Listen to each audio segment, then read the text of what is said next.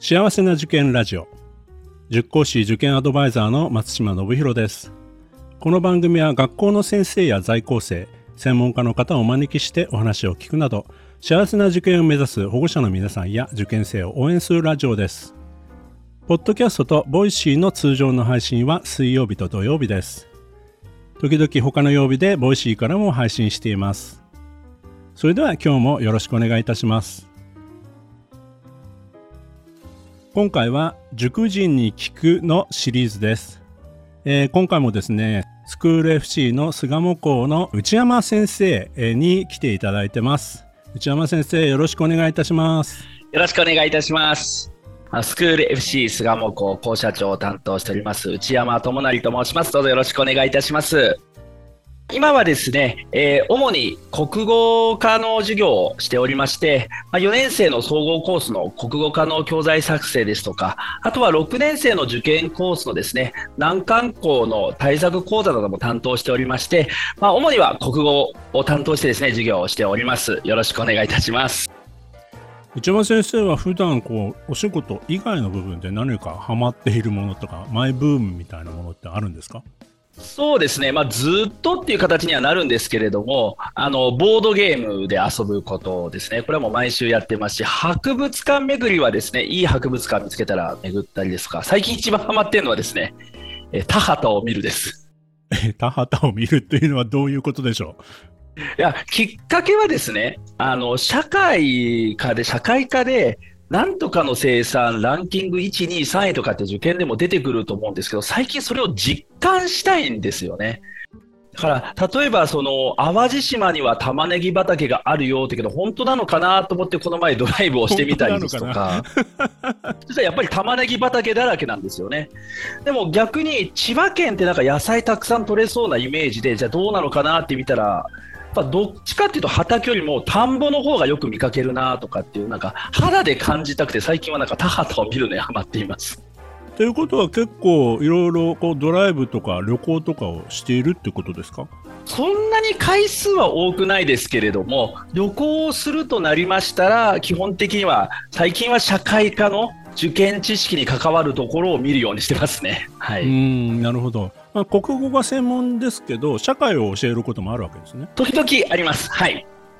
まあ実はあのリスナーの方内山先生は子どもたちからの大人気な先生なんですよね。この辺りは自分ではなんかどういうふうに感じてますか？そうですね。あの、疲れてるかなとは思いますね。はい。えー、の、まあ、なんでかって言ったら、やっぱり結構ね、あの、遊ぶというか、まあ、まあ、見方を変えばふざけるようにも見えてるんですけれども、まあ、子供たちと一緒に遊ぶっていう視点は常に持っているので、まあ、子供たちも近づきやすいというか、親しみを持ちやすいのかなとは思ってます。はい。内山マンとかね。あそうなんです。これ実は、あの、一時期までは一切この呼び名っていうのは使ってなかったんですけれども、あの、ある先生から、まあ、社内の先生から、内山ってやった方がいいよって言われて、やってみたら、急に質問の数が増えたりとか、うん、急に子どもたちから話しかけられるようになったので、あ呼び名の力って偉大だなっていうふうにはその時思いましたね。はい、なるほど、なんとか先生っていうのまあね、先生っていうふうに呼ぶことのね、そのなんていうのかな、礼儀正しさみたいなものも大事なんだけども、まあ、ちょっと壁をね、あの作らないで、こう距離を縮めるために、まあ、そういったね、呼び方も多少許すみたいなことも、まあ、大切なことなんですよね、最初はね。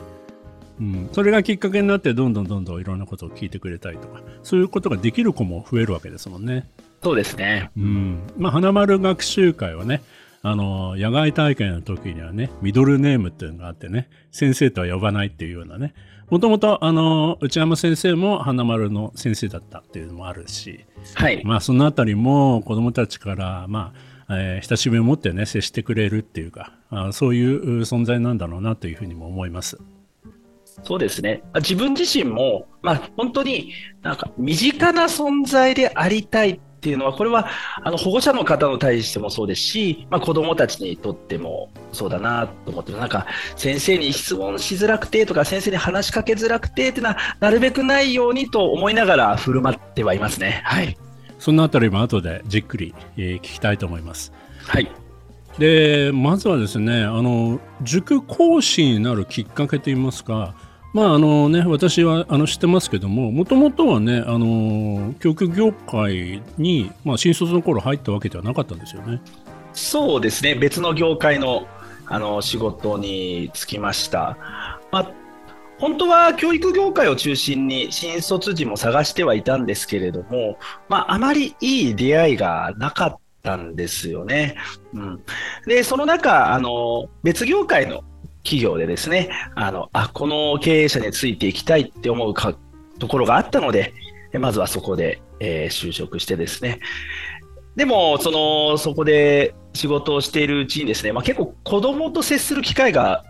前の会社でもあったんですよね。はいはい。はい、なんかあの、とてもなんか福利厚生というか社員思いの会社でしてですね、年に1回、あの、全社員の子供を集めてイベントをしようなっていうのがあって、えー、いい会社ですね。そうなんです。で、体育館でそれをやってたりして、で、その総合司会私だったんですけれども、なんかすごい子供たちが寄ってくるんですよね。はい。で、もしかして、ちょっと子供に好かれやすいタイプなのかなって認識し始めたのはその頃でした。と、同時に、教えるっていう仕事をしたいなっていう気持ちが再燃したのもその時で、確かその時の日記には、こう書いてあったんですよね。あの、このままの仕事でももちろんいいんだけれども、教えるという仕事をしないで、えー仕事を終えたら後悔するかもしれないって日記に書いたのを覚えてるんですけれども、だからそこで、あの、まあ、一年発起というかですね、あの、業界を変えてみようっていうふうになりました。はい。なるほど。まあ私前職の会社のね名前もあの知ってますけども、まあそういった大手の企業さんからまあ転職するっていうのは結構勇気というか決断がまあ必要だなとは思ったんですけども、まあそれほどやはり教育をやってみたいという気持ちが強かったってことですよね。そうですね。本当にそうです。はい。はい。そんなあの内山先生ですけども、はい。まあ実際今はね巣鴨校っていう校舎の責任者もお担当してるんですけども、はい。まあ、これまでねいろいろこうそうは言ってももう結構教育業界に入って長いですよね。もうそうですね。10年以上は。その中で、まあ、やっぱりこう印象に残ってることとかね感動したことみたいなことっていうのは例えば、まああのね、担当してきた生徒でいろいろあったと思うんですけど、はいなんかここでちょっとお話しいただけるこういった事例とかありますか？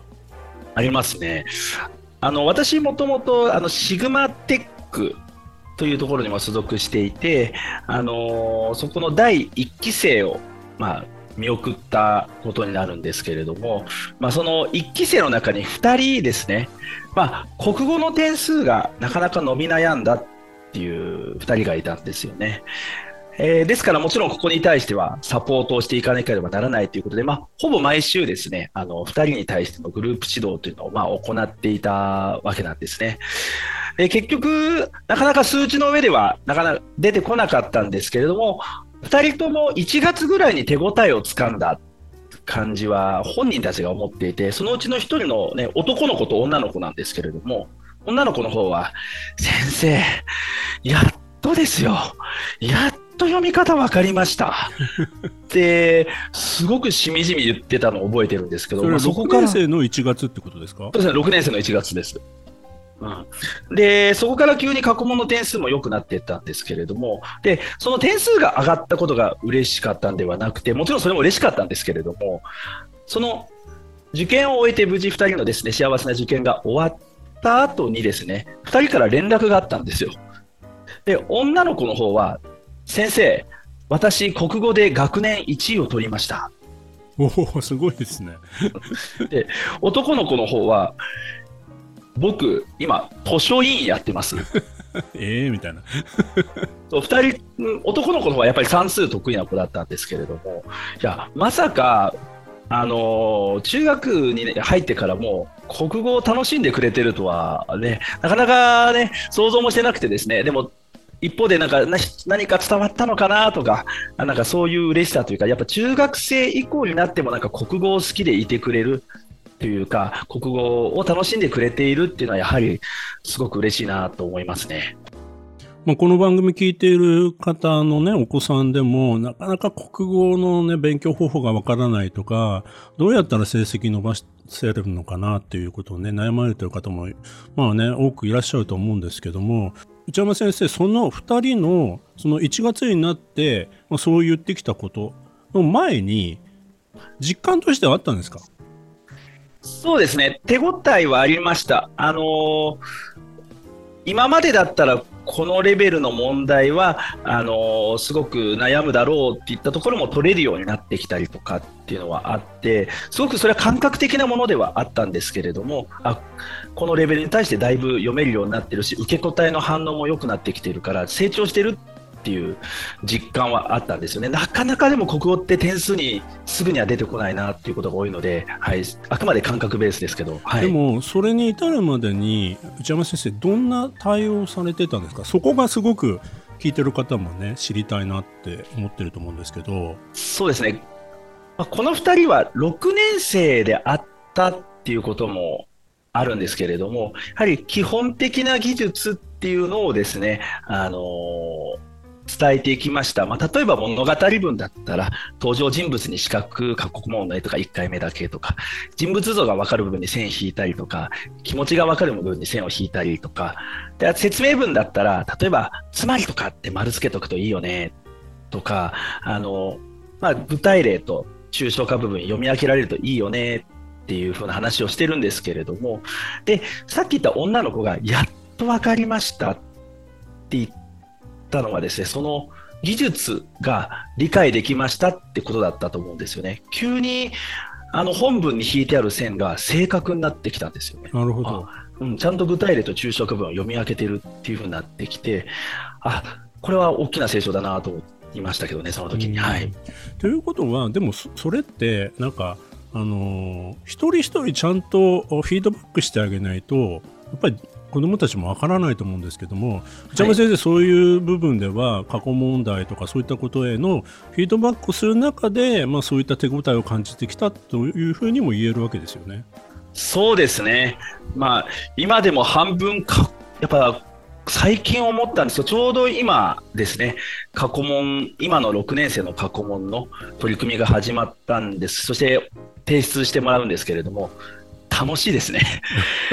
やっぱ過去問を見る、子供たちの過去問を見て、あ、今何が足りないとか、あ、ここ成長したって実感できるのが一番楽しいですね、今、やっぱりこの時期は。はい、その中でこういうこう声かけ、アドバイスをすれば、もしかしたら、だんだんとこうね、子供たち分かってくれるんじゃないか。まあそういったね、過去のあの事例もあるわけですから、はい、まあそうやってこう子供たちをサポートしていく、なんか楽しさとか嬉しさとか、ワクワク感みたいなものを持ってるってことなんですよね。そうですね。そしてやっぱりここのコミュニケーション量が一番子供たちの力を伸ばすと信じて今やってます。やりがいですね。はい。まさしくね。はい、それがなんか楽しそうっていうかなんかもう今もこのあの収録してる時もニコニコしながらそうやってね 話してくれてるんで本当にそういうのがね、はい、子供が好きでねそうやって子供の成長を願う、まあ、そのために何とかしなきゃっていうかね、まあ、協力したいっていうかね力を注ぎたいって思ってる様子が今も私に伝わってきます。ありがとうございますまあ、そういった中で、まあ、あの校舎の責任者もやってるわけですから、はい、まあね、あの今、現場でね、あのいろいろね、あのこれまでの話でも出てきましたけども、まあ、大切にしていることであったりとか、まあ、伝えていきたいことであったりとか、まあ、そういったことってどういうことになりますか？そうですね。あの、大切にしたいことをしていることは、やはり自分自身の学びを止めないっていうことですね。あのこれはもう本当に私も感覚的なところではあるんですけど、あのやはり自分がその授業の準備を少しおろそかにした時ってやっぱ子どもたちの反応って薄くなるんですよね。であのでちゃんと準備をした時っていうのはあのなんか反応が返ってくる。でたとえなんかその自分の授業のなんか喋り方が変だったとしてもちゃんと準備した時ってなんか反応が返ってくるっていう感じでやっぱり子どもたちって学び続けてる先生を信頼するのかなっていうふうに私は思っているのでもう日々の勉強をし続けるっていうことを自分自身は大切にしていますね。はい、なるほどね、うん。まあ、先生はね学び続けなくちゃいけないってねよく言われるところなんですけどなかなかねそれはあの経験を積めば積むほどもしかしたらあの気持ちの部分ではあ今日の授業はなんとかなるかなみたいなね心の緩みっていうか、まあ、そういうのを持ってしまう可能性もあるわけなんですけど、まあ、そういったところは内山先生としてはちゃんと準備をして臨むことがまあ我々のね僕たちのやっぱり使命だというふうに感じられてるんだと思いますね。ねはい、私はあの内山先生が早く来て授業の予習をしていたりする姿を、まあ、聞いたりしてますんでね、まあ、それをずっと続けられる継続している力っていうのは本当に才能だなっていうふうにも感じます。でも、実はそれきっかけあるんですよ。その続けられてるきっかけっていうのがあって、はい、あの、前の会社の社長にですね、毎朝自分で勉強してるの本当に頑張ってるねって褒めてもらったことがあって、認めてもらったことがあって、それがすごい嬉しくて、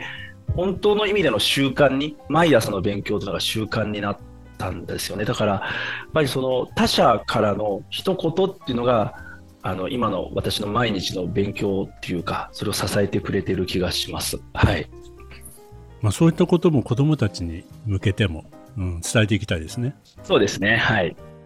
ありがとうございます。それでは最後にこの番組を聞いているリスナーの方へのメッセージをお願いいたします。はい、えー、受験勉強っていうのは、まあ、親にとっても子供にとっても、ま、順風満帆というわけにはいきません。まあ、何かしらの、まあ、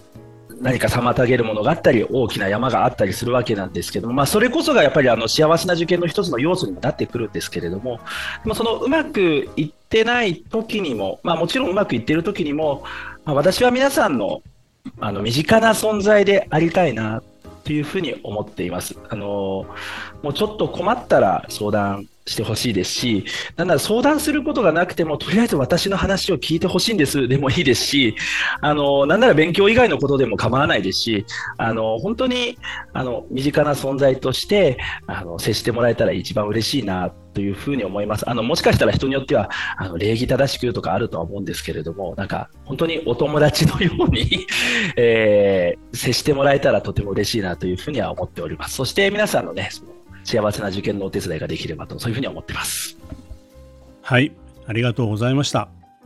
今回はスクール FC 巣鴨高校社長の内山先生に来ていただきました。内山先生、ありがとうございました。ありがとうございました。この番組では保護者の方、受験生の皆さんからの質問や相談をお待ちしています。今日の話を聞いて良かったという方は、ぜひ登録、フォロー、いいねなどを押していただくと大変励みになります。それでは次回も幸せな受験ラジオでお会いしましょう。